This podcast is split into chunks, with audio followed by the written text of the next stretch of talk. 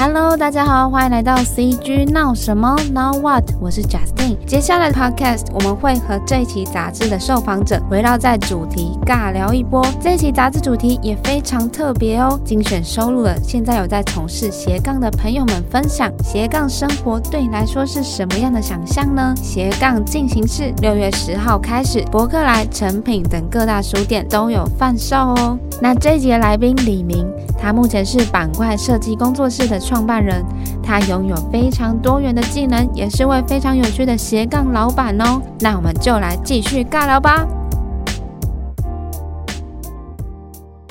就是我爸是做水电，他是水电师傅，然后他的水电师傅是不是工程那种，是家庭那种，所以说他每天都要去很多不同的人家里。我家的状态又是他独立在做，所以没有人可以帮他，所以说从国小开始你就被逼迫着。就是因为我爸很凶啦，当然就是那种比较父权那种感觉，然后就被逼迫着要去帮他搬东西、拿东西，然后就是要硬学就对。那他会希望你未来以后一定要跟着他一样，因为他认为他他他认为他比上班族好很多了，所以说你以后不要去上班，你要成为水电师傅才可以赚比较多。但确实水电师傅是赚不错，因为水电师傅这个行业比较少，然后你就要去跟他学东西那。呃，过程中就是你要一直被逼着学，如果你不会的话，就会被骂，就会被骂很笨啊等等的。然后他就会叫你自己要研究啊什么，可是你根本就没有兴趣。但就是就算没有兴趣，你过了十年，你还是会成为你的一技之长，而且变得有一点兴趣。但是你不会想要把它当饭吃。但是这一技之长会帮助你后面超多事情，就像现在我有在做水电文，甚至说。你的家里的水电几乎百分几乎接近一百趴，不用找任何师傅来做，因为找外面的水电师傅，他都还是有一定的工钱等等，就是你可以你可以有很多好处，水电真的是。百分之一百的人说都用到，觉得有学到这件事情真是蛮好的。哦，对，因为就一般大众的理解就是会觉得说，如果要比较有水电领域的知识，可能真的要跟着师傅学才有办法。就是好像在台湾会比较像是师徒制的感觉，因为是经验，好像从书上看完你会完全忘记，你必须要做到好几年你才知道。因为水电这种东西超奇妙，就是。一个状况告诉你之后，他你你了解了这个答案，这个解法，可是你到了实际的现场之后，会有一百种状况，然后会有一百种解法，因为每个人家都长不一样，每个人家就算你帮他弄好之后，每一个人会把它改变的不太一样，你会很难去找到相对应的解法，所以就是必须要去过，应该应该有去超过一千个家庭的吧，就是你要到处去，然后每一个人解法都不一样，这样。很很特别，其实这样听起来也算是这个领域，它不太能从比如说专业的书本，或者是真的有课程，或者是训练，听起来是这样子。对。然后就是会想要聊说，如果我们刚刚有聊到一些普通民众会对于水电领域的一些想法，那可以分享说，你觉得大家最普遍会有对水电误区是什么？我想一下，这误区超多。我分享两个部分，一个是。误所谓误区，还有就是我觉得比较印象深刻的，好了，呃，我我讲一个大家最容易误会的，就是大家会以为水电行有在修冷气或者有在修冰箱，嗯，因为水电这个这个词很广，但是一般基本来讲，水电就是家庭水电维修，那冷气它是属于冷冻科的，就是我我讲是学学院派的话是冷冻科是负责冷气跟冰箱，但会冷气。跟冰箱的人，他懂一点水电，大概是概念。然后水电是认真在做水电，所以会很多人来水电行问你有没有修冷气、修冰箱。所以一般大家不知道说冷气跟冰箱其实是要去找冷气行，其实这两个事情是拆开的。这个是蛮常遇到有人来问。还有一个是，我觉得大家很容易误会的是，应该是说我，可我觉得这几年这个风气有起来，就是大家不知道所谓要收工钱这件事情。有一个很好的例子，像 Gogoro，Gogoro 他们，你买任何东西。都只是买他东西，那我说的是配备，你要买了要装，他都会另外再跟你收钱。那大家都会觉得奇怪，哎，我我买可以买这东西，帮我装，为什么不行？可是装它需要时间，那你的车子的状况不同，他就会要去用不同的方式去装。所以说这都是经验跟时间，那每一个时间它都有时薪嘛，所以说照理来说都要转嫁在消费者身上。那水电也是。那我觉得大家最常的误区就是刚刚讲的，不管是冰箱，还有就是工钱，就像是大家可能会觉得说，我家什么东西坏了，你可以来帮我看一下吗？可是你来帮我看一下，跟修不修是两回事。很长的是你到了那边，你看了成可能一小时加来回好了，然后没有修理，然后他就说好吧，那没关系，谢谢。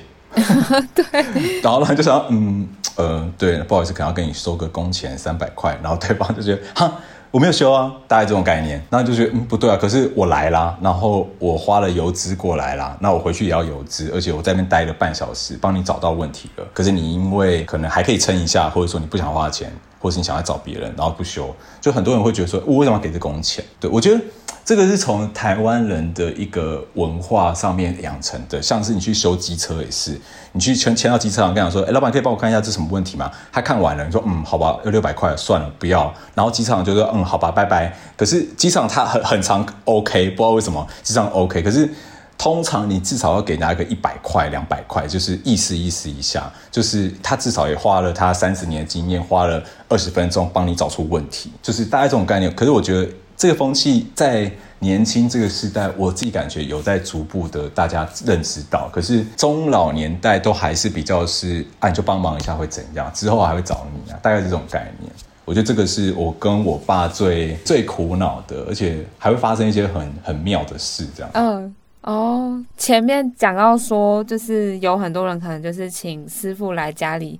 看了一下东西之后，会对于比如说师傅报出来的价，他可能会觉得哎太贵，然后就说那没关系，我不修这样。会不会是呃？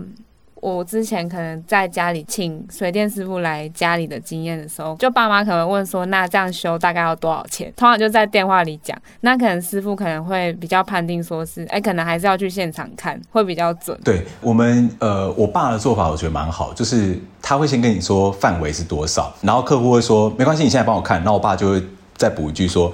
哦，我去看了，如果没有修的话，会收三百块。我要先跟你说，就是我先跟你讲范围了啊，最多就是到多少，不会再多了。那如果去啊，你还是觉得不想修，但是我会我会跟你收工钱。那客户说好，我们再去。但他如果不想要付那工钱，那我们连去都不会去，所以好像也不会有什么误会产生。这样听起来很像是设计公司在跟客户接案的时候，也有一点类似这样的感觉，就是比如说要提案或什么的。对对对对对，大大概这个意思。就讲到这个工钱，我想到最有意思是。好像半夜十二点吧，然后对方说家里热水器没没热水，然后能不能可以帮他看一下？那也大概是这种状况。嗯，去看完了，要跟他收个多少钱啊？我我爸好像拿很便宜，好像应该也两三百。看完，然后因为我们就瓦斯又看，热水器又看，东看看西看看，哦，发现问题了。然后他就说。那不用了，谢谢，拜拜。然后我爸说，那呃原本讲好了工钱，然后对方就会那种生气，就说什么给你机会就不错，你还跟我拿钱，就这样，然后就会有点。但我爸是属于那种比较软一点的，就嗯，好吧，那个里面我们走吧，这样就还是会有这种很垃圾的人存在，很特别。对，回到原本就是开设的水电稳这个网站，是不是也是想要就是透过比较社群媒体或是线上资讯的部分，去跟普罗大众分享一些。些尝试，或者是因为我有看到一些上面的文章，然后就真的也有颠覆一些原本的观念。嗯，水电文其实一开始不是要传授知识，一开始是一开始要摆脱我老爸，就是我不想要做水电，然后。因为我不想做这件事情，我想去做设计。但是你要想办法让这件事情有一个着落，或是有一个收尾。毕竟他做这个做了三十年、四十年，他当然不太想就直接把这个水电行关掉。对，所以说你要帮他想一下，说还可以怎么办？那我的想法是，呃，就是我做一个平台，呃，应该说做一个产品，或做一个一个方式来让这件事情继续活下去。尽管到他退休，他都还可以继续曝光就对了。那要怎么做这件事情？它内容是什么？然后当然就是可能可以分享什么事情，然后会讲一些好笑的事情，因为好笑的事情是最常发生的，几乎每年都在发生，所以可以利用我我做了一个媒介出来，可能一个网站、一个粉丝团也好，把这些内容讯息传达出去，让整件事情至少可以让他活到我爸爸七十岁、八十岁都还是有一个回响度这样子。所以当初最开始是觉得，嗯，好像可以这样子让让这件事延长一点哦。一开始的契机原来是可能就是要帮爸爸做一些事情，这样 就叫他不要再不要再烦我了。我有在做水电，但我帮你弄这个，这样 大概这种感觉。哦，对。那未来就是在水电的推广上，会还有其他的计划吗？嗯，有，就是我们最近刚好这一两年在板块算是比较蓬勃一点的时机，然后所以说水电部分稍微比较放掉了，但是。在我们最近扩大了我们的品牌部门，然后来去刚好这一两个月正在做水电文的重新塑造，这样子，我们把品牌重新再塑造，然后我们也想了一下，不管是发文的格式，或者是发文的内容，或者是后面行销的方法，我们在在拟定这件事情，然后设计目前也在跑了，那未来。可能在年底之前，第三季的时候，应该会重新再，应该另外一个形象再出来，应该会说让整件事情更完整。因为之前做的时候，其实我一个人做完嘛，就是不管是做完形象，或者是网站，或者是内容，那。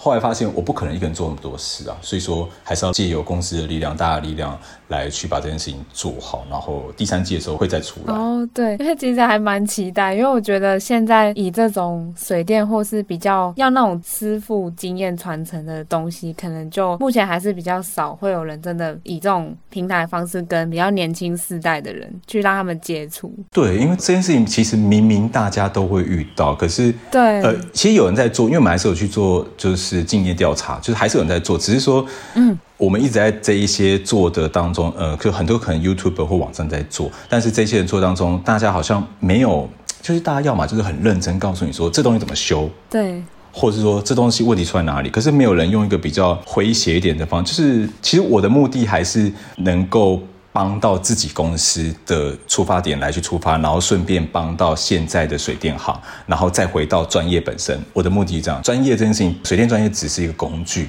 就是借由他的知识来让板块更提升，或者让水电行更提升，再用诙谐的手法去包装整件事情。我觉得目前没有看到这样，因为大家都很认真的在讲。这个电线怎么样接，它电才会通？而且我又会，我们在讨论的时候又会想到说，其实就算我现在，我现在告诉你那个怎么接，就是你还是不会去接。嗯，就是我跟你讲这些干嘛？我我应该是用好玩的故事，或者是说比较易懂的。水电的事情，你可以自己修的事情，告诉你。可是那种接电什么，我觉得那那太夸张。可是很多人在教这个，所以我就会在想，嗯，大家教这个是要教给谁看？师傅也不会想看啊，因为师傅知道啊。可是教一般人又不敢，不可能有人自己把开关插下来自己接电吧？超超恐怖的。对，对啊。对，所以我们还是要找到我们自己的定位啊。所以我也蛮期待那个第三季如果出现的样子的。哦，对。就是如果以我在网站上看到的，算是 about 上面有写说，就呼应刚刚呃总监你刚刚讲那段话，就是会希望是以教你水电知识常识，再教你怎么当一个好客人。那专业的还是要交给专业。啊、对，但是当好客人超重要，就是顺便教育一下。对对对，这我们之前写的。对，比如说最有趣有一篇那个标题就写说十二星座该怎么挑瓦斯炉。嗯 这个超闹，就根本就只有一种方法，很好笑。对，就觉得蛮期待的，因为像现在，比如说在台湾，现在应该说我我最近有跟朋友聊到说，前几年刚开始就是健身这件事情是几乎没有什么人来讨论，然后可能就大家都流派或就很多，可是最近就比如说在 Facebook 或 Instagram 上有越来越多那种知识型的人出现。嗯，对啊，所以就会蛮期待有这种，呃，可以稍微让大家不要就是生活可能遇到一些小问题，可以先自己试着解决，但遇到大问题还是要请师傅来家里看一下。然后我们刚刚聊了一些水电领域的知识，刚刚有。又在讲到说，呃，总监您本身有一个流石选物的这个品牌，就是我那时候看到他是跟其他的朋友一起合伙开开立的吗？对对对，就是跟几个几个朋友，就之前工作就是接了某一个他们的网站，然后做的不错，然后认识之后，然后。才去讨论说，哎、欸，我们要不要做一件酷的事情？这样，就是我有稍微去看一下这个品牌选择贩卖的东西，有点像是可以用在日常的，比如说开关啊，就是灯具的开关，有点多少又回到本身水电这件事情上。对，这个这也是我会怎么讲呢？就是其实。流失这件事情，我们那时候大概有六个人吧，其实是已经五个人确定，然后我是最后一个加入，因为这五个人知道还少一个懂水电知识的人，少一个就是懂网站或懂平面或懂一点行销的人，那刚好就是我帮里面其中一位朋友做网站，然后他他就是跟我讨论说，哎，我们最近要玩一个什么什么东西，啊，你有没有兴趣？然后我就听了一下，觉得哎，好像。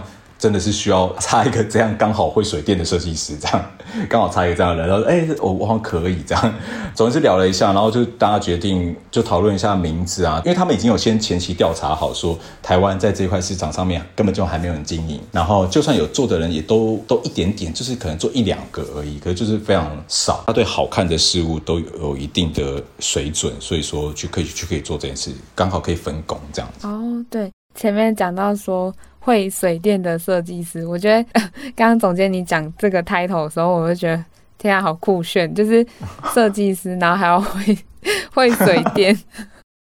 其实就有一种，就一种你设计做不好，你就可以还可以回去做水电的概念。对啊，但其实也就回到说，本身会的设计，会不会你一开始会有一种可能，我就是脱离水电，那我去做我想要的设计，可是冥冥之中，设计还是最终又回到了。就是还是可以帮助水电这件事情上，对，有一点这感觉。但是这件事情本来在心中就一直有一个，就是在做设计的时候就有一种，我还是会回来帮这件事情。就是我先去试一下其他事情，我还是回来帮这件事情，我还是会回来帮我爸。但是用什么样的形式再回来？等我先出去看看之后再回来帮。那现在水电文它就是一种帮法。那其实我还想更多啦，就是怎么样去经营这几个水电文，然后让我爸成为什么样的一个人？我举例，可能是最终可能是成为一个可以上节目的人，嗯、去讲解这。因为我爸，我爸还蛮，我爸蛮闹的啦，就是他讲话蛮闹的，嗯、所以可以让他成为这样的人，或者是说成为我，我现在讲比较远，代言也好，或者是业配也好，怎么样去让他成为这样的人？所以这也是后面的想法，这样。哦，对，就是其实听起来除了。想要把水电文这个品牌或平台发展之外，嗯、多少又想要，比如说帮爸爸赋予一个更具象化的一个角色。对对对对对。因为他那个东西，其实不知道。我有时候会换个角度想想，说我早今天做这件事情做了三十年，然后我小孩子也不接。但当然，现在的概念是不会要逼迫小孩继承什么事情。但就是以他的想法，就换位思考之后，会觉得说，哎，真的，我做这三十年之后啊，我我就这样子不做，店就直接收起来吗？不可能，那一定会很舍不得。那小孩子可以怎么帮他？就是帮他用不要具体的东西，就是没有店、没有真的装修的概念，一直让他存活下去，就是我所谓的。不管是 KOL 也好，或顾问也好，或是呃可以代言也好，我我想到是这样，因为他七十岁八十岁不可能再做东西了，但他可以用另外一种方式继续存在。嗯，就是总监，你想到非常多详细的规划。然后我之前在脸书上有看到，好像是二零二零年刚开始，好像你有就是稍微许愿说之后会想要开，比如说植物店或者是。站着的咖啡厅，我那时候好像有看到，对，有 有在看，就是我我我今年刚好公司换新的地方嘛，然后我本来的想法是很想要跟对呃日本有一家我忘记叫什么 A 开头一家咖啡厅，然后它很小，大概看起来应该三平五平而已，然后它是专做外带，位置也只有两个，我就觉得如果我公司有一间。咖啡厅在一楼或者是在外面，然后那个咖啡厅不要有位置，它是专门做外带，可以给公司自己的内部喝也好哦。那可能有一个小会议室，是不是给开放给外面？是我们自己可以进去开会的会议室。因为公司大家喜欢喝咖啡嘛，就是刚好都成立了。然后咖啡这件事情是不是？因为身边很多人做咖啡厅的朋友。那很多人在上班，那我就觉得说，哎，我是不是可以找一个想要创业的人来，他来经营这家咖啡厅，我们来设计这咖啡厅的形象，就是好处很多。咖啡厅可以变成我们作品，因为没有没有客户，客户就我自己经营的部分也我们也是股东之一，那也可以帮到朋友。那我们自己在会议室上面，呃，又可以有一个好像类似咖啡厅的那种感觉的会议室，自己的同事、自己的员工想要喝咖啡的时候，其实也可以来这边拿咖啡，而且我自己也很喜欢咖啡，就是。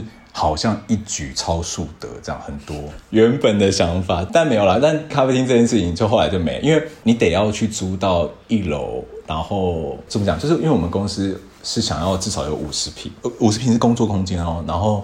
你还要有咖啡厅，就你要这样租下来，其实那在台北很难找到一个完美的这样，除非分上下楼。那分上下楼，你又要刚好有一楼跟二楼出租，然后又要在你刚好喜欢的点。之前一直想往这方向找，但是不可能找到，不然就是超级超级贵。就是你不可能找到好的点，然后又刚好上下楼，然后又要满足上面有五十平，然后下面怎么样？其实太难了。但所以说现在换一个想法，我们一楼，我现在租的是三楼，然后一楼是路易莎，就刚好一楼是路易莎。然后想说想说，嗯，这样也可以吧 之类。哦，对。因为刚刚讲到说最近就是公司搬迁这件事，我们那时候好像在杂志二三月采访的时候，有已经知道，就是总监你那时候就已经打算要帮办公室找新的环境，因为那时候是说未来会有更多伙伴加入，所以势必空间上一定要升级。诶，这样子大概过了多久？就是从一开始，呃，比如说装潢设计，然后到嗯，嗯，好像也才一个多月。就是朋友蛮帮忙的，就是我有一个好朋友是公二建筑事务所，然后他们蛮帮忙这件事情。就是因为我从确定到要做，其实也才短短两个礼拜吧，然后赶快一直跟他讨论，他赶快敲定工班，然后在这样短时间内开始做。但是其实就也不知道花多大的预算，所以说也不是做到多夸张这样，所以说应该是能够在如期在一个多月左右完成这样。哦然后就是讲到比较前面，在挑选场所这件事，我有稍微 follow 到一开始在挑选新的，比如说新的房屋，或者是要找新的场地，其实是没有到非常的顺利。就其实中间好像有过了一些过程。嗯，我。我一直找啦，嗯、就是怎么讲呢？就是我其实没有很限定说一定要哪里，嗯、但是就是会有可能几个比较偏一点的地方不要。就是我 想要条件很多，就有点龟毛。我又想要采光好，我又想要又通风，然后我又想要不在大路上，声音小声，等等等等等等，然后又要干净，所以找了非常多。然后其实我主要 focus 在几个点，就是刚刚讲采光好，然后通风，然后还有就是因为我我们公司的大家其实。很怕吵，可能大家都要想事情。个人是还行啊，就还可以接受。然后再来是动线要正确，就是所谓动线是你进门之后会先看到哪一块，这个动线我觉得也蛮重要。还有最后是像是西晒吧。西晒，因为西晒应该大家都知道，就是西晒其实非常热，而且重点是西晒很耗电。因为我我我蛮喜欢太阳照进来的感觉，可是西晒照进来那个真的是你的电费会非常高。然后还有就是停车吧，因为停车有分两个部分，一个是客户的停车，一个是我自己的停车。客户停车还好，就是看附近的停车场的状况，会决定那你想要住的地方。再就是。我能不能够在公司门口停车这件事情很重要。我说的停车是临停啊，因为蛮常会有可能，蛮常开会都是我开车，然后载我们同事这样。呃，你要找一个预定的接送点，例如放他下车或上车。其实如果很你那种很像那种很窄的话，其实很难去搞这件事情，就是。大家会走很远这样子，所以说就还是你能够聆听的范围很大，也是一个好的参考。我个人比较没有在管一些风水跟，诶，这样不太贴实。好，反正就是比较没有在管风水跟方位这件事情，完就是完全没在看这样。因为我之前就是听到蛮多他们在挑选可能新的办公室，或还是会多少看一下方位啊。可是刚刚总监比较多分享的是，比如说。动线，然后格局，最主要刚刚后面是讲说好不好停车这件事。对啊，对啊，对啊，因为就是我现在这地方，我现在旧的地方，其实就是一间怎么讲，算剪刀屋吗？就是所谓的剪刀屋，或者是所谓的路冲，就是它好像有符合这两个条件，但是就是这两条件有点糟，但是我觉得好像还是好好的，就是没有没有差。就是我其实个人超怕听到算命，或超怕听到这种风水，因为就是我超怕人家跟我讲。或什么塔罗牌，因为我很容易被人家影响，然后但我很我很能克制自己不要去做什么事情，或不要听什么事情，就是尽量避免那件事情。就很多可能朋友会说，哎，我帮你算一下，然后不用不用，真的不用算，因为你算了，我真的会听。所以就是像之前那个什么路冲，我就是想了很久，可是我后来觉得说没有啦，就是啊，我钱就这么多，我我现在阶段就是这样，我应该做我现在阶段的事情才对。就是那时候啦，我要跳到最好的状态，我公司什么时候才要开？我什么时候才要往前？我我会这样想，所以到现在我觉得，嗯，算蛮验证的。就是我现在就算是在有点算路冲，然后剪刀屋的方式下，还是可以顺利的成长。我觉得我不知道啊，我我自己是这样，对啊。嗯、我那时候好像有看到贴文分享，是说就是开始要搬离原本的那个办公室的时候，好像房东有跟跟你说，哎，我们在这边的那个公司吼都。最后都还是非常成功，然后都离开。对，因为房东人很好。我说哦，你看到我应该打了一大篇文，就是因为房东人真的很好。我从搬进来到现在，房东没有踏进来过一步，哦、头都没有探进来过一步，因为他非常尊重房客。然后就算我迟交房租，可能一两天，他也不会来催你哦。就你可能有有一次忘记交，两天他也都不来催你，就是他就是完全处于一个消失状态。但你你可能两三天会看到他一次，因为。他自己的音乐教室在楼上，就他不会来吵你，就是很特别。所以那时候好像是你看到那个，应该是我遇到他嘛，然后我跟他讲说，哎，怎么讲？就其实还是有点舍不得，因为这边真的蛮好，就是。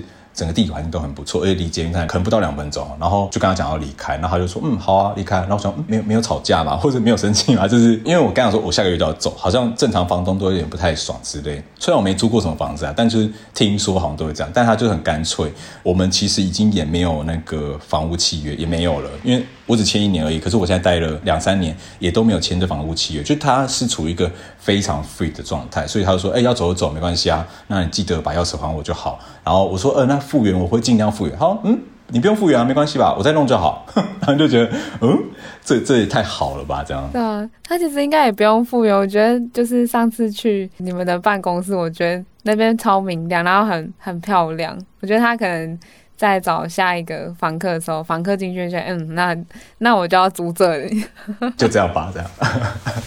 对，那就是可以跟我们听众分享一下 Block Studio 从，因为那时候是写说四点零。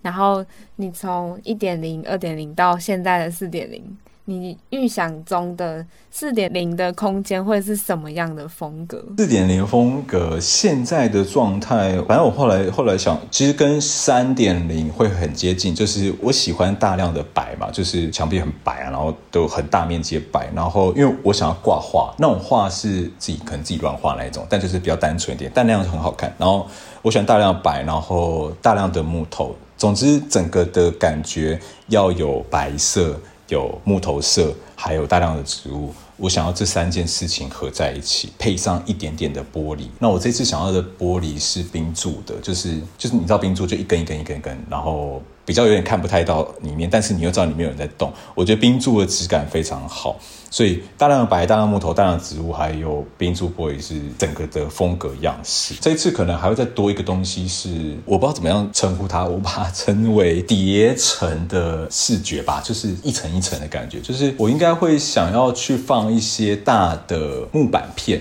或者是说大的窗帘。然后在一些比较大的面积上面做一些交叠的做法，因为我参考蛮多 reference，我觉得那感觉蛮好的。不知道我觉得从一到四就是搬了这这第四次，我觉得公司环境除了让大家舒服以外，要有一些角落是讲通俗一点，可能是打卡点，那些东西是你要去把它营造出来的。就是就我觉得这非常重要，就是因为我们可能常常要拍一些东西或干嘛，但但是那种角落又不是那种像摄影棚的那种角落，你可能要营造一下那个，你无论怎么样的话，那个角落都会非常好看。也就是说，你要制造角落了，这个也是这一次的重点。然后刚刚前面讲到说，在空间的那个叫做软装，就是你可能有一些想法，比如说放一些画啊，或者是一些木板，就是让那个。有那种层次式的那种视觉，除了刚刚讲的，可能未来会想要做一些软装的设计，因为前面可能从一开始挑选房屋，然后确定要开始施工后，加上可能有朋友带着工班跟团队来帮忙。那总监你在整个搬家，然后到设计，还有到现在施工，你有自己可能亲手做的地方有哪些？好，哎、其实不多，因为这个时间非常短，就是我在这里面有参与到，就是一开始反正找到空间嘛。我先做初步的丈量，我自己量，但是 超不准。反正自己量完，然后自己去找 reference，然后做了一份简报，然后跟我的好朋友设计师讨论，还是很谢谢他，因为。这种小案子他根本就不会接，因为他们都接非常大的那种，甚至在接建筑了。所以说，我觉得他也是义务帮忙。那我的想法是，我要怎么样让他让让他帮我处理公班这件事情以外，我要把他的工作降到最低，因为毕竟时间很短。所以说我就是找了很多 reference 来跟他说，哎，我想要这样，想要这样这样。然后那个角落我想要用这种材质的，就尽量的去。做成这份 PDF，然后来跟他讲，问他可行性这样子。那剩下的接下来的部分就会交给他的专业去真实的丈量，然后再回来改，因为他丈量跟我丈量差太多，因为他用镭射丈量都是完全是准的。他会来告诉我说：“哎，你这边量的差有点多，你可能要想一下，好像东西会塞不下。”他就来告诉我，然后再来是位置的配发。因为他帮我丈量完之后，我要去排一下。因为我们大概原本是预抓二十八个位置，那你二十八个位置要怎么移动？那到最后就会剩下，现在好像只剩下二十三个，就有些地方真的塞不下。那他就会再建议我几个版本说，你的桌子可以再换个方向，怎么样啊？讲这些事情。最后到了施工嘛，施工就是我都还是每天会去看一下，然后就会比较有一个是我刚刚讲的，就是因为没有给朋友太多时间，所以说太多的决定权会回到我的身上。他会直接问我说：“你要不要这样？这样可以吗？”但是，一般好像你找室内设计师做，他们会帮你决定，因为他们认为最好的样子。所以说，这次的设计我找 reference 以外，还有就是我觉得决定权比较多，因为他会他们会把问题丢过来，直接让我决定。因为他们决定的话，可能他们要花更多时间去想，或者说去把这件事情分析给我听。但我觉得这样也比较好了，就是这样整个会比较快，这样。哦，对，这样就听起来整个过程其实非常紧凑，然后又快速。对对对对对，因为毕竟也不是花到什么可能好几百万，然后千万去弄这东西，当然就是尽量能够减低他们的负担，我觉得就是对他们的感谢。对、哦、对对，然后就刚刚前面讲到可能三点零，然后四点零，总监你创立板块，然后到现在也就刚刚说五年，那你觉得在办公室的可能？空间设计或规划上，就是自己有自己去，比如说加入一些新的知识吗？或是你的思考有没有什么转变，可以分享一下？有，因为我现在是第四个地方，第一个其实，在刚刚讲到这个共二建筑事务所他们的办公室里面，其实我一个人的时候。然后是在他们里面的其中一个房间而已，他们刚好有一个房间，然后就里面大概就是坐两个人就差不多这样。那那是第一个地方，就那时候可能刚开始，然后就他也很帮忙，就可能几千块这样子就结束，这样就是房租很便宜。第二个地方其实在我家，就回到家里这边。那回到家里这边差不多是三个员工，第一个地方只有一个员工，第二个是三个员工，然后到第三个地方就现在这边是十十四个嘛。那第四个地方是下一个地方，所以。我觉得第一个地方跟第二个地方就暂住别人那边，再到因为家里的空间比较大，这样子这两个地方，我觉得我那时候想法是觉得省钱是最重要的，因为你刚开始你绝对不要想说把自己弄得很气派啊，把自己弄得很怎么样，就是一切都是省钱为主，然后到了。第三个地方就现在这个地方，我觉得是大家舒服很重要。我觉得这算是中期啦，但第三个地方我觉得大家舒服很重要。但第四个地方，我觉得对我来说，除了舒服重要以外，是形象很重要。就是人家来到你这边，给人家的感受很重要，因为也是会跟着你自己的产业，应该说你自己的事业的，不管是收费也好。对外形象也好，是逐步在提升的话，呃，我觉得稍微那个门面还是可以有一下比较好。虽然也不是到多夸张，但就是第四个地方，我觉得形象很重要。那我觉得未来，因为这个也不是最后的地方，未来到可能第五个地方也好，或第六个地方也好，是我认为那时候是我自己喜欢很重要。对，因为到了那时候。就是可能不用在乎别人觉得我们怎么样，是我自己觉得我怎么样就怎么样，就是努力一下这样。因为刚刚前面有讲说，在空间设计上，其实有参考非常多 reference。那就是总监，你在这段过程中，你有怎么去收集你的 reference？是像说一些平台，或者是跟朋友请教一些知识这样？我想一下，其实还好，这个这个部分就是当然是在 Pinterest 上面找比较多了。Pinterest 上面我觉得就已经足够了，就是。但是 Pinterest 上面都要用拼凑的，你没办法完全变得那样，都而且拼凑都是找局部，例如说这扇门。或这个这个柱子，或这个块块状，我要怎么做？然后尽量用拼凑的方式。我基本上都在 Pen 晒上面找的。讲到这，我想到我这阵子，你看我这样找了四个地，哎，三个地方，四个地方，就是我有做了一个表格，我不知道你们看到啊，就是我做一个租屋表格，然后我分享给大家，就还蛮多人分享的。因为我做了一个表格，其实就是租到现在，我觉得一定会问的问题，我把它列下。因为我之前在哦，我觉得这有点像拜拜，就是我之前做拜拜基本款的时候，也是因为要拜拜，然后觉得说。网络上为什么没有拜拜的资讯。我我意思是说，同整的。完整的资讯，例如说每一个节日要拜什么，我就可以拿那个表格来让我知道我一整年要拜什么样的东西。可是网络上没有，网络上只有针对某个节日，或者说他告诉你有所有节日，可是他不会告诉你所有节日的细项。所以那时候才有了拜拜基本款。我我们做的另外一个内安，诶，讲到这个，这也变斜杠，就是因为拜拜，我们最近还规划其他事情，就是租屋一样，我就想说，怎么没有一个完整的表格去讲这件事情？有。有一些表格，但我觉得就怎么看都不够完整，然后每个人 care 点不一样，所以说我把它整理了，大概有三十四项问题，搞得自己像房仲这样子，就是每次问这些，然后就被那个房东说你是房仲吗？这样 不是不是，我真的想问细一点，然后就做一个 A4 的表格，然后这些问题都问到了，诶，就是你一定会问这些问题，就你不会漏问，而且我有做一些勾选的 check，或者说你可以在上面做一些那个标注或者是一些备注这样子，我觉得还蛮好用的。就是我在跟一些设计师在接触的时候，我有发现蛮特别的事情，就是因为本身是设计师，不管是设计领域的哪一种角色，回到比如说家里的装潢，或是工作室、公司的装潢，都会多少会想要参与。觉得设计领域的朋友就是会很想要自己下去玩一些事情。有我，我想一下啊，就是身为也是设计师，然后你要找设计师这件事情，其实是。我在找的时候，其实就已经有一个心理建设，是说那是他的专业，就是你不要去干预他的专业。虽然你自己也设计师，可是根本就不同领域。因为因为我们主要是做网站跟做品牌，可是如果是做动画的来找我们，其实都还是会有一些设计互相干扰的问题。那因为你你不会知道室内设计的眉角在哪里，虽然都是设计，我觉得这词实在太广，所以说我已经早就有一个心理建设来来告诉自己说。你要完全的尊重他，因为他就我认为他一定是对的，因为他比你做，他已经做几百场了，你才做一场，你才做两场，所以说，嗯，他讲什么就是你都要尊重他，而且你都会听他的这样子。那而且也会学到非常多，是根本就不是你想的这样。像是我刚刚最开始有说到自己先丈量，就是一定会是错的，就是。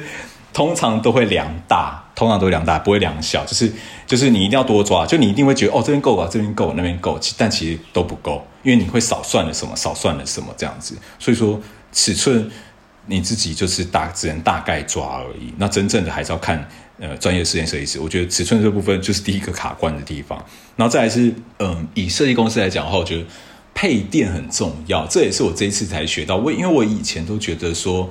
呃，应该这样插 OK。虽然我知道可能总开关的电容要换大颗一点等等，但是它会更专业的去算你每一个东西的瓦数，然后算到确定，然后再多抓多少而去配这个开关给你。所以，我我觉得，我觉得这个已经不是水不水电问题，而是规划层面的问题，就是身为设计师自己的专业的规划问题，他来告诉你这件事情这样子。但是这个是你不会想到，你以为就是那样就 OK，那我可能。延长线也好，或怎么样，我去多做一个多做一个断电装置就 OK，但其实不是，他会帮你去做好这些规划，我觉得这也蛮棒。还有就是动线跟背墙这件事情，就是嗯，我原本都会觉得说，哎，没有啊，大家这样做 OK OK，可是他会告诉你说，不行，他们不能这样做，他们到时候一定会很紧张，他们上班会上得很心不在焉，因为他们后面没东西，他们后面就是在走路，就诸如此类，就算。呃，极限可能放个架子也要也要放东西，不，你不能够让它是空的之类的。我觉得这个也是让我学到，一开始当然会觉得，嗯，是吗？还好吧。可是认真想一下，或者认识认真到那个实地去，你站在那个地方，然后你可能想一下自己的工作，你到底会不会紧张？就是确实会。然后还有就是眼神的问题，我就我真的觉得蛮厉害的，就是他会 care 说人家会不会从这边看过来，你会导致你不专心，就是一切都是以。呃，坐在那边的人的想法去设想这个空间对这个人好不好？我觉得这也是我学到的。那这部分原本会有点稍微跟那个设计师来回，可是后来就就觉得说不对，他一定比我懂，我我怎么可能？对，我怎么可能比他知道？那当这部分就会听他们的建议。我觉得这个这个蛮酷的啦。大概是这几个，我觉得是我出乎意料的。我以为好像就那样，好像就这样，但其实没有，就是这个让我搞半天这样。嗯。因为这样听起来好像某部分也是一种使用者体验，对，他们也是对，是空 空间使用者体验。哦，刚刚少讲一个动线啊，就是刚刚讲到眼神或者是背靠墙这件事情，还有就是动线，什么人从哪一边走过来，然后到哪一边，他在一开始就会先想好了，而且他也会先想好说，如果你这边就算哎，就是现在动线这样配。那你之后去调整那边的地方的时候，也不要去破坏这样的动线。我觉得这个蛮酷的。哦，对。然后刚刚就讲到一些最前面可能会还是会想要自己动手想一些设计的，比如说逻辑或者是配置，但最后还是都放手给室内设计团队去做这样。我觉得我们的角色就是 reference 查找，然后告诉对方的需求。剩下就是尊重专业，因为我觉得需求很重要。是我这一次第四个地方很很明显感受到，因为我第三个地方都还是会有一些地方不太顺势。例如说，可能我想我讲电话不想要给人家听到，所以我必须走到某个地方。但你你的位置又离那个地方非常远，所以会很很麻烦的走到那地方。那在新的地方，你要怎么样去？你可以告诉设计师说你有这样的需求，有这样的困难，就可以调配那位置，是你可以离什么地方比较近，甚至什么样的方法可以让你讲电话更有隐私等等的。我觉得这个需求是一定要告诉室内设计师，不然他就会以他觉得好的方式做，但是不会符合到你需求。所以说。自己的需求要讲出来，讲完之后就是剩下就是尊重他们的想法，这样。哦，对，好像也回到我们上一次采访的时候，也是总监有分享一些你们在平常在为客户或品牌做可能网站或是品牌形象的时候，就是会去听客户的需求，然后去帮他们想，呃，使用者体验要怎么用啊，然后怎么改善或怎么配置会比较好。哦，我我其实有个 IG 啦，就是专门是拍我自己的空间，那个 IG 叫李明活动中心，呃，然后那个里面就是专门放我家或者是去的地方，其实就两个地方，公司跟家里，我好像只去这两个地方，呃，不是，就是就这两个地方，我把它拍很多个角落。然后是我觉得好看的样子，然后收集成一个 IG。我个人的 Facebook 上面也有这样子，所以说我还蛮爱这样一拍这些小东西这样。我好像之前有看到那个李明活动中心的 IG，然后 其实里面有放很多植栽的照片，相信就是总监你对于植栽这一块是非常 非常有一定的了解，就是可以。跟听众分享一下，就是如果假设今天有人他呃要帮空间装点一些植栽，或者是就是让空间更有那种生命的感觉。如果以新手来说的话，可以建议他们入手什么样的植栽会比较好照顾？就以前爱买一盆一盆回来这样，我自己养这么多，我觉得嗯好顾的好像就那几个，我觉得新手可以买，就是。像是大家应该都知道龟背玉，龟背玉其实很好顾，然后它也适合放室内，但是还是有一些但书啦。我有统整一下，就是像是龟背玉啊，或者是虎尾兰，虎尾兰就是一支一支直直的往上冲的那种，还有就是琴叶龙，琴叶龙也很好顾。我目前最好最好顾的就是龙血树，龙血树好顾到怎么讲？就是我很多植物都死过一轮了，但是龙血树是。活到现在都还没死掉，就是很扯，大概有两年多了吧。它一长在那边这样，然后越来越大。那我我其实连仙人掌我自己都死掉过。那龙血树它就是基本上有点呃笨蛋植物这样，就是你怎么样它都它都会好好的。虎尾兰也是，虎尾兰就是在很多安全岛上面会看到，就是你可能两个礼拜不浇水，它也没事，就是很神奇。所以像是龟背芋、龙血树、呃虎尾兰，还有琴叶龙。甚至仙人掌我觉得可以啦，只是仙人掌就会很刺这样，但就是也是一个选择这样。然后我最近好像发现万年青也不错，对，万年青它也是不太会死掉，而且它也不错看，可以放矮矮的，不要放高，因为每个植物它都有适合它自己的摆放高度了。对，但我刚刚说的但书是因为蛮多植物怎么样？你养植物不是放在那边，然后放到它死掉为止，而是你要顾它。那除了浇水，也不是只有浇水，它必须要满足它通风跟有太阳这件事情。但有太阳，我刚刚讲的是，呃，就是少量太阳就 OK。那还有一个最重要就是你要帮它换位置，就它不能在一个位置待太久，你还是要稍微的移出去啊，移进来啊。你要偶尔的去变动它的位置，让它不管方向也好，或者是让它适应环境也好，这都是蛮重要的。有时候冬天跟夏天你就。不能够放在同一个位置。举例，有人冬天放在外面，它可能容易怎么样？看植物种类啦。然后夏天放在外面，它容易怎么样？其实都不太一定，就是要换一下。但是我听过更复杂的是，可能有些人白天会再放哪里，晚上会放哪里？就晚上可能拿去通风，或拿去怎么样？白天拿出去照太阳等等，会一直移来移去。所以养植物有一点麻烦。对。哦，其实就是在植栽的挑选上，其实有蛮多眉眉角角的。听到最。意外，其实连就是可能要帮他搬一下家这样，但是养植物就是总监，你是养从一开始入这个坑大概多久？入这个坑多久？其实从一点零开始，但一点零那时候，我觉得一点零那时候就很很菜，就是一直在摸索，像什么空气凤梨也玩，也也摸摸看啊，多肉植物也摸，但是就连空气凤梨跟多肉植物都被我养死掉，就是也是那也算是就是傻瓜植物，可是我还是会养死，所以说那时候养蛮多无微博，都是买那种可能三十块到一百块那种小的。那种来养，就是一个一个，然后放很多，你就觉得很开心。可是养越久，可能到现在，你就会觉得说买那些小植物是浪费，因为小植物很容易死掉。你要买就要买大一点的，就是可能至少花个八百、一千、两千，买大一点的植物来让一般的，因为有些植物可能小小的也两千，但就是你可能花多一点钱买它的，它大一点的，它会比较好顾。我觉得这是我后来学到，现在不太去买小的植物了，因为。你只要一时怎么样忘记还是怎么样，它其实很容易挂掉。我觉得光是连怎么挑选植栽或怎么照顾，就光是这样都可以开个两三集 podcast 了。真的哎，真的超复杂。我们刚刚就聊了很多，就是 Block Studio 四点零的一些想法，因为我们刚刚前面有聊到说，其实从一点零到四点零，其实就是伴随着。团队他的成长，然后哎，就是比较可能刚开始，然后成长到现在比较蓬勃的样子，其实是办公室多少也是有呼应到团队的成长的每个阶段。那你就是对于四点零，你有什么期许吗？对于四点零的期许就是，嗯，会有四点零，其实是就是团，你刚刚讲团队成长以外，就是还想要再多做一点事情，像是反正未来我们应该会有线下活动，因为我们有一个社团叫做网站趋势社团嘛，上面也有一定的人，然后其实那个每一篇 po 文的赞数也，我觉得也算高了，就是像大家都有在看，但是那个社团比较专业一点，然后。我们在想说，因为我们其实很大的目标，在这两年目标是把 KOL 这件事情建立起来，就所谓网站特效或网站这个产业的 KOL 建立起来。那我们认为线下可能也会会需要，在新的办公室这边，其实我们的会议室比较大，然后我特别去想了一个是那个折叠门。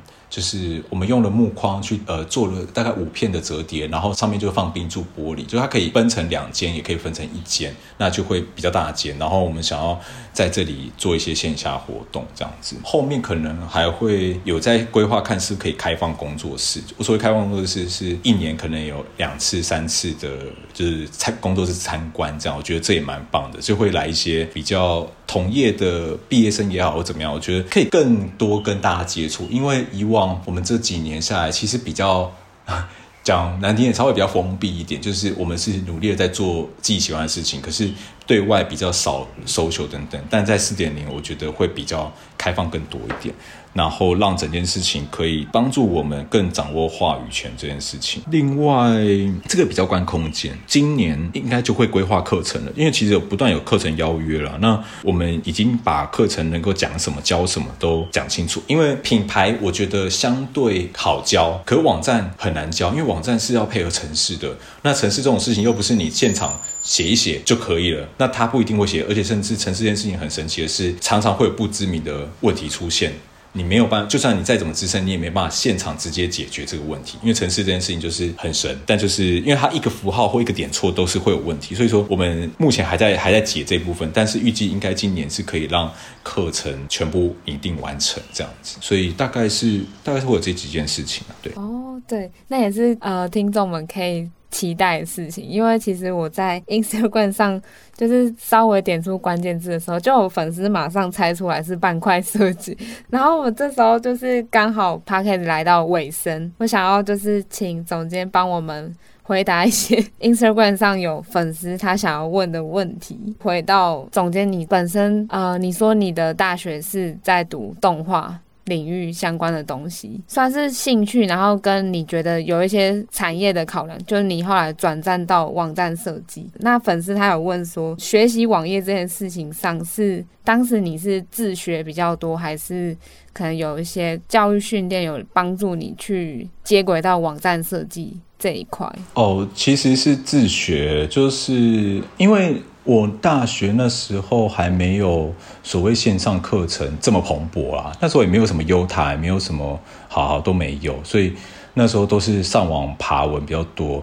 不知道，因为如果是讲城市好了，城市这件事情一样都是自学，但是城市这件事情，你很难去看着一个东西，然后他教你怎么做，然后你就学会，那是那是不太可能。你学会只是那几个小时而已，你后面遇到问题的时候，一定会都是重来再一次。所以说，最好的做法就是你去做一件做一个网站，然后。你遇到的问题，一个一个去查，一个一个解出来，再去做第二个网站，这样你才会真的学到东西。不然，你如果只把一个课程上完的话，你做出来的东西是那课那个课程的样子，甚至你不会记得它。我我自己的经验是这样。我还有一个经验是，也好，还是以城市来讲的话，就是最好的学习方式是复制别人的城市，然后一个一个城市去去拆解它，去看看别人怎么做。删掉什么会发现什么问题，或或加上什么会发生什么问题，你才会知道说那边是怎么做的。所以说一步一步来，从什么开始认识啊什么的，我觉得基础的可以啦，你去认识一下 OK。可是你要认识到完，然后再来开始写，或再来开始做，我觉得那已经那样那样子方式是很很慢。讲到如果是设计的话，哎，其实也是自学，因为我们可能好像九年前那时候可能没有所谓网站设计的这种课程，在台湾其实到现在也没有啦，就很少，大家对这一块比较认识不。那么多，所以说那时候也是自学，从呃想要用动态放在网站上，然后慢慢去想看看有什么媒介，然后去看看他们的网站的限制在哪里，然后一直一直去了解，然后进而开始练这件事情。这样，其实这样听起来回答的就是还是建议说。做中学，学太多可能理论，或者是又要去看一些专业的，比如说课程或什么，还不如就是先赶快动手下去做自己的作品或者是实验。对啊，对啊，真的，你只能够从做中学，你才会记得那个东西，不然你看完教学盖起来之后，你就大概会大概会记得半小时吧，然后就忘了。嗯，对。然后第二个问题是想说，刚好就是总监，你也是本身是。呃，团队老板的角色，我就是粉丝问说，他可能本身是动画领域的朋有，网页设计就是最近可能大家都有开始，不管是是不是设计师，可能有一些甚至文组或什么都会想要去当可能前端或后端。他是想要问薪水或是可能产业的行情。了解行情吗？我觉得行情说不准，但是应该是能够直接区分成两类，一类是新创产品公司，像。Airbnb 啊，或者是什么随便 Uber 啊那种新创的产品公司，它有一个独立的产品在运作的公司。另外类似像结案公司，我觉得可以大致分为这两类的公司大致行情。我觉得取决于你现在想要怎样，跟你之后想要怎样来去决定你要去待哪一类公司，然后再来从这两类去筛选你想要的公司。因为这两类的公里面的公司还是有高有有低啊，但是你可以以这两类来去看。其实有一点回到一开始。呃，上一次杂志采访经验，其实还是要知道自己的，比如说弹性，然后还有跟能力，就是每个人适合的那个工作性质也都会不太一样啊。对，你讲到能力，就是 少讲一点，就是还是要看自己是怎样，因为刚刚讲这些都都是在前提都是在于你很厉害的前提，但如果我现在只是刚出来的话。好像也没得选，就是那样，就是就是你选了，人家可能也会看一下，就对了。我记得之前杂志采访是说，就是刚开始网页设计，可能前三年开刚开始比较有多品牌，然后那时候可能就是只要会切板或什么就已经蛮抢手了。但是到了现在，可能三四年后，其实设计师不能只是只会切板，就可能还要多一些新的技能。对，就是上一次你访问的时候，我有提到，就是设计师。如果你只会做设计没有用，那之前是你必须还要再多会一点 UX 的知识。未来当然是，如果你就是你画了出来的东西，你自己可以做出来，那会是各大公司想要想要的人。其实也不太一定是说。你进去之后，你一定会去做城市，但是你具备这样的能力是一大一定要，因为你可以用这样的能力去跟工程师沟通。你知道工程师在讲什么？因为网站这个产业最大的一个困难点就是设计师不知道工程师在讲什么，工程师也听不懂你这个设计师在讲什么。其实最大的前提就在这边，厉害的公司就是能够把这样的一个隔阂化解掉，才是厉害的工程师，也是厉害的设计师这样子。